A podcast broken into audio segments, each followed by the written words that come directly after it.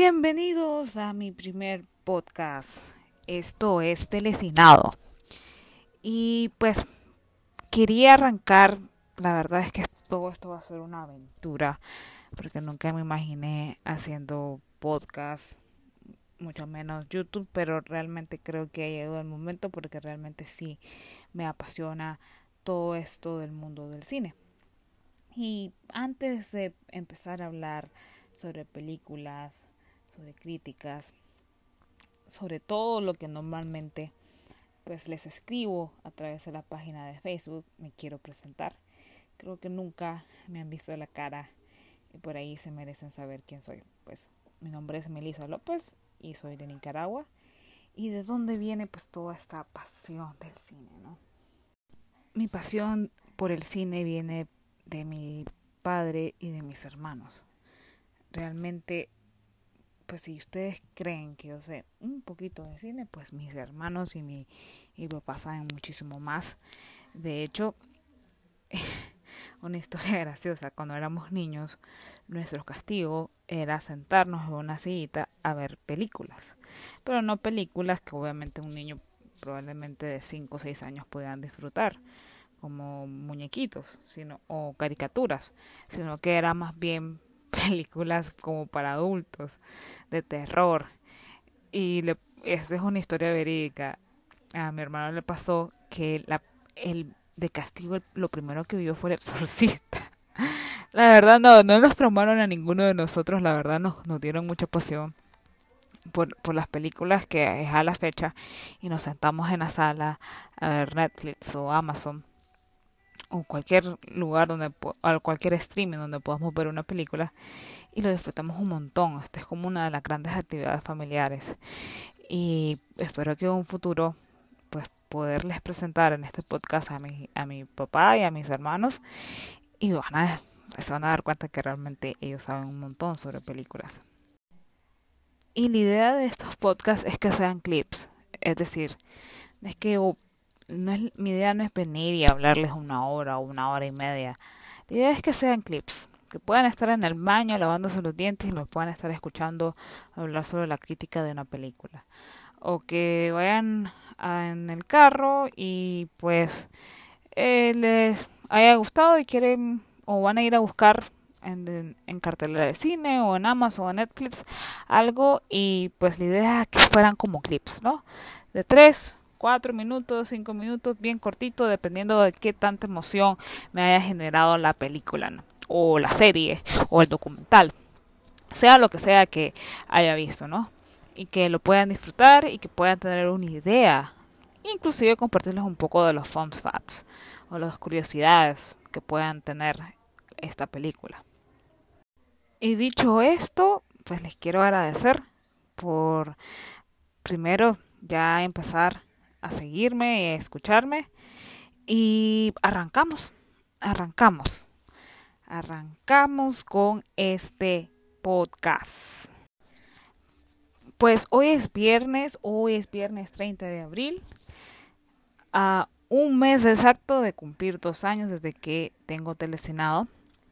Y hoy pues venía del trabajo, venía hablando con mi hermano. Y mi hermano me dice, pues fíjate que tengo muchísimas cosas y estaba viendo tu página y me puse a ver los dos cortos que ganaron el Oscar. Uno que uno que no he visto me dice, pero creo que merece la pena que lo veas de inmediato. Y del del corto que le estoy hablando es de dos. El primero que se llama Dos completos desconocidos o To Distant Strangers.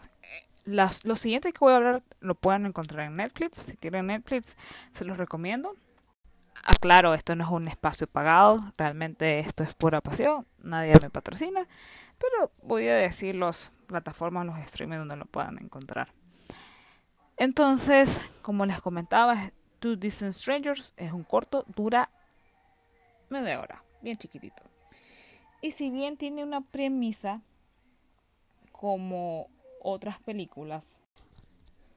Como al principio cuando la vi me recordó el día de mi muerte o el feliz día de tu muerte. Eso también, también la pueden encontrar en Netflix. Y porque me recordó un poco a esta película. Ahorita lo que voy a decir es mega spoiler. Super mega spoiler. Antes de que... Eh, bueno, ya les hice un, spoiler cuando les dije que la premisa es que es parecida a esta otra película. Pero sí les voy a decir un pequeño spoiler. En el sentido de que este tipo vive siempre el mismo día. Pero más allá de que este tipo vive siempre el mismo día, es muchísimo más complejo. Porque el tipo vive siempre el mismo día? Porque lo que intentaron recrear fueron las muertes de las personas de color en manos de policías blancos y racistas.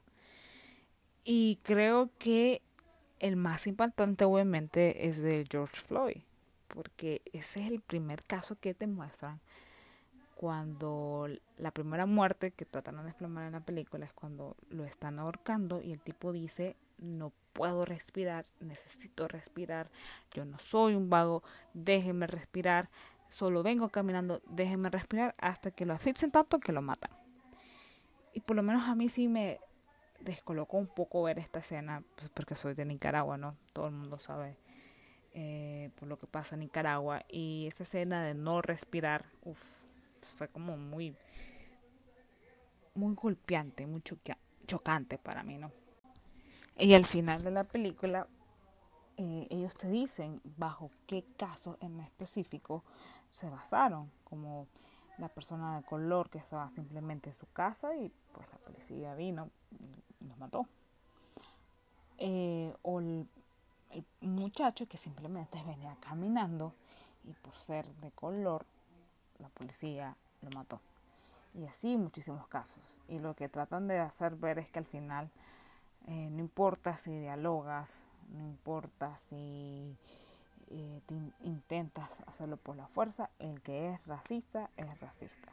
y creo que este es un, un corto que realmente todos deberíamos de ver. Es bien cortito.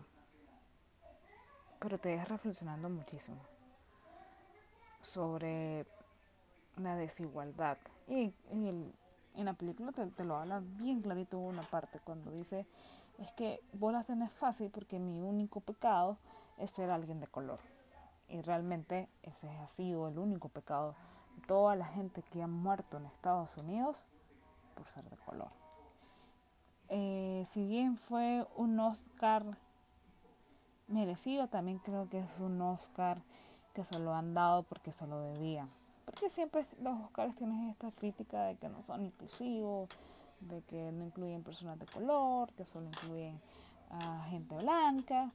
Y por ahí yo creo que también por eso ha ganado el, Oscar. Eso y aparte porque el caso de George Floyd fue un caso muy fuerte en Estados Unidos. Que hasta hace, hasta hace poco el juez dictó sentencia en contra del policía racista que lo mató.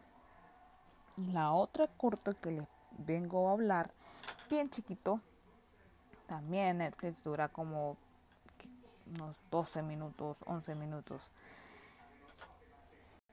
Y el orto se llama If Anything Happens, I Love You. Cuando yo lo mire, créame, eh, yo no suelo conmoverme mucho, pero por alguna razón este corto me conmovió demasiado. Y es de una familia que pierde a su hija en un tiroteo. Y por ahí siempre vemos estas noticias en Facebook, en CNN en cualquier medio. Siempre la vemos en algún lado. Pero nunca me había preguntado qué pasa después de que ocurre este, este tiroteo y la persona muere o el niño muere. Y, o sea, ver cómo sufren los papás, cómo un matrimonio se puede derrumbar. Inclusive cómo la depresión te puede atacar, porque todo te recuerda a tu hijo, tu hija, tu sobrino. Todo lo que sientes, todo lo que miras te recuerda a él. Y cómo al mismo tiempo este niño o niña obviamente no quiere ver a sus papás tristes a sus padres tristes, ¿no? Y creo que es un corto que te invita muchísimo a la reflexión porque a veces salimos de nuestras casas y nos enojamos por una tontería con nuestros papás o con nuestros hermanos y no sabemos si vamos a regresar vivos a la casa. Entonces, pelearte por tonterías. Imagínense qué fuerte debe ser que lo último que recuerden tus padres, o que recuerdes vos, es peleándote con ellos en la mañana. ¿Por qué no el desayuno? que ¿Por qué no lavaste los trastes? Por una pendejada. Y que de repente te mueras. Y nunca pudiste decirle te amo, lo obvio. Entonces creo que invita mucho la reflexión, más allá de los tiroteos, invita mucho la reflexión, que somos esporádicos en este mundo y que constantemente debemos de estar diciendo a las personas que realmente queremos I love you, te amo, o te quiero, porque no sabemos el día de mañana seguiremos vivos, seguiremos aquí, que no vale la pena irse a dormir enojados por una tontería. Creo que If Anything Happens, I Love You, está en Netflix, cortito, pero bien significativo. Así que si tienen la oportunidad y tienen el chance de verlos, ver estos dos no les va a tomar más de 40 minutos. Y sí son muy importantes de ver y sí les van a dejar un gran mensaje. Por eso yo full los recomiendo lo recomiendo súper. Y pues eso sería mi primer podcast para recomendación. Y les quiero agradecer pues por escucharme un ratito. Gracias, millones de gracias. Espero poder verlos en otro episodio.